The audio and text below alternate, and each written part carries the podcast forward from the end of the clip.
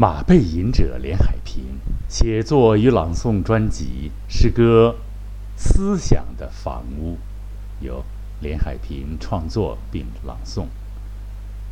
诗歌《思想的房屋》，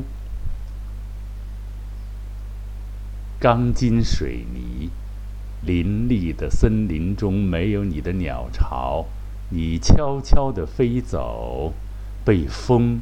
给随意吹走，翅膀的羽翼上，竟然是市侩给刻上的羞耻字眼——漂流。小小麻雀落入谷糠堆里，空壳加空壳，失望，罗叠着失望。这落满灰尘、以虚假覆盖的仓库，你无奈抖抖翅膀，泪水两行。你深深的懂得，没有诚实的果实的地方，怎会成为心灵永久的住房？啊！飞过大青山，无数别墅的屋脊，哪一片琉璃属于你？哪一片琉璃瓦属于你呢？灰衣的门卫，伸着长长舌头的狼狗，进进出出的黑色豪华，喷吐的。烟雾里，隐隐约约的书写着一个深刻的思想。这里不是你来的地方，但你最不愿意的古刹庙宇的清风，无尘可扫的扫帚。钟声无缘的敲打，一根头发也不长的思想，震撼你本已破碎的心灵。你脆弱而弱小的心灵啊，无处安身。你凌乱的少雨的干翅。不可能穿越几十万年那可可怕而漫长、那可怕而漫长时间制造的空虚和迷蒙。那啊，那无法证实的遥远，给你，让你给予太多的奢望。那系着树皮山顶洞。也许早挂满了蝙蝠，但你最不愿意的古刹庙宇的清风，无尘可扫的扫帚，钟声无言的敲打，一根头发也不长的思想，震撼你本已破碎的心灵，你。不甘寂寞的心灵，你那还在成长的心灵，却无处安身呐！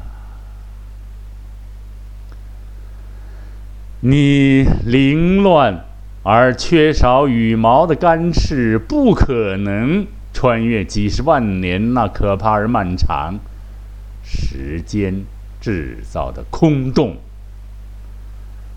那无法证实的遥远，让你给予太多的希望。那系着树皮山顶洞，也许早已挂满了蝙蝠。好，这个小诗啊，写的还还有点怪异啊，这个朦胧的。思想的房屋，它没有。其实思想是附着在一个思想家或者一个善于思想或者爱胡思乱想的人的一个一个身上啊，一个脑子里，一个躯体里吧。但是他在寻找啊，你看他这可怕的寻找，从这儿山顶洞都找了是吧？村儿也找了，哪儿都找了，无法证实的遥远啊。他呢，就落下来。晒晒羽毛都没地儿，啊，这个意象一个接一个的惨烈的啊，这是真的假的呀？啊，应该说虚虚实实，真真假假啊。因为昨天我路过一个地方，我在那在那漂流过，这个名字咱就不说了啊。看到那个依然的那个灰破的一些一些房屋啊，迷雾笼笼罩着，我就想起若干个片段。啊，就是在路边，早晨起来有时候，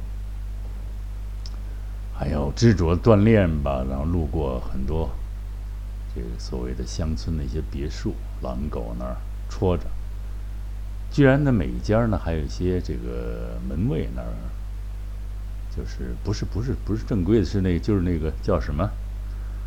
保安啊，现在换调个儿叫安保啊，保安安保其实都是保安，就是啊。什么都不是吧，反正就穿一身衣服那儿就挣着人家这个大户的钱了，那儿待着。你看，和这些人真是有钱啊！咱们什么都没有，啊，林立的树，林立的城市里没有一间属于咱们的眼睛啊。那个洞，咋说？那天、昨天、哎前呃那天写了一个那个叫什么呀？哪一盏万家灯火？万家灯火哪一盏属于你啊？这个同样有这个感觉啊。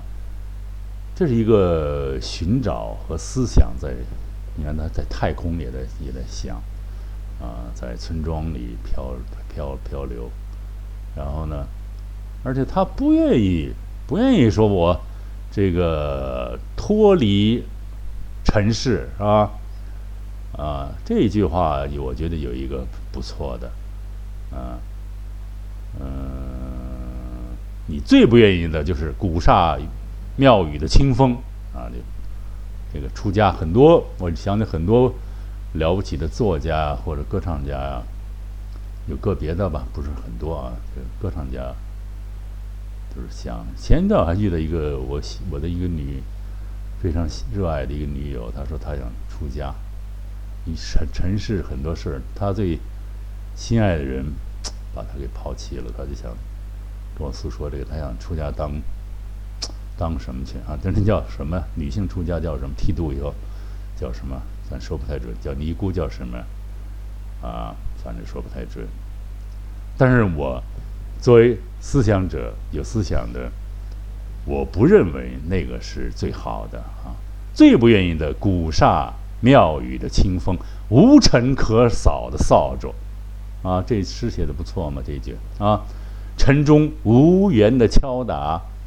他制造了一个东西来寄托灵魂，寄托这个这个消极避世的那种高尚的思想啊，好像还有一系列理论啊。因为确实，如果说呃打坐的时候会产生很多怪诞念头的，会有幻觉，甚至于是吧？所以它有一系列的心理技术。这其实要归到心理学，前期心理学和佛学啊，和这都它有一些联系的。啊，因为笔者在对心理学还是有一点感触啊，因为从小心心灵啊，随着社会的震荡，心灵受到各种各样的打击，但是呢，还坚强的啊挺过来了，坚强的在还把这些东西告诉大家，要学会各种方法来处理的心灵，但是不要消极避世啊，这个啊。呃，晨钟无缘的敲打，一根头发也不长的思想，这句话非常好，啊，一根头发也不长，那就是剃度了以后，第一根头发都不长，但是他有思想。这句话修这个修辞很怪，但是非常好。这诗的眼睛，震撼你本已破碎的心灵，你弱小的心灵，脆弱的心灵，无处安身。啊，这是几十年的一个心灵感悟，在飘荡，在寻找。我们能不能让心灵安静下来？那需要大的社会环境，是吧？人文的、历史的，包括呃经济上的，是吧？情感上的、艺术上的各方面，需要各种各样的氛围，你才能安静下来。否则，人怎么安静？啊，要要有艺术创作劳动嘛，要有一个歌颂祥和社会的一个劳动。啊，前一段有一社区有一个有一个诉求，就是写一个写。一个叫什么法律法律的一个文明参赛的一个演出的一个一个一个作品，后来大家可能也听过了，就是这个梦想的风帆需要啊法律来护航。这个诗其实写的就不错了，叫啊，就是把这个这个这个需要安定的这个。环境需要法律保护和法律来源，几方面都说的，用诗歌意象语言，生动的，加上作者是有一定的这个语言学习基础的，广院啊、师大这中文有基础，所以还算一个较为优秀的作品吧。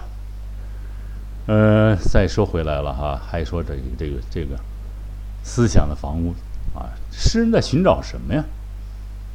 啊，如何给思想以归宿？啊，不想再学这个屈原什么路漫漫，其修远兮，我将上下不是。思想一定迅速找到一个归宿。呃，我昨天还是翻那个卢梭啊，让亚克卢梭，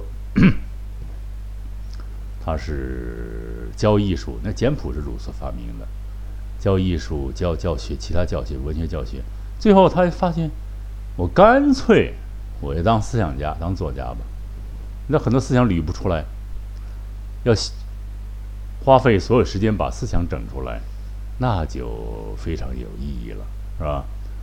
还还不是写了一个吗？我特喜欢那个小作品，就是一个孤独散步者的遐想，漫步者的遐想，那么多想法，在作者在环境中受了那么多这个这个世俗的那个这个这个羞辱和这个。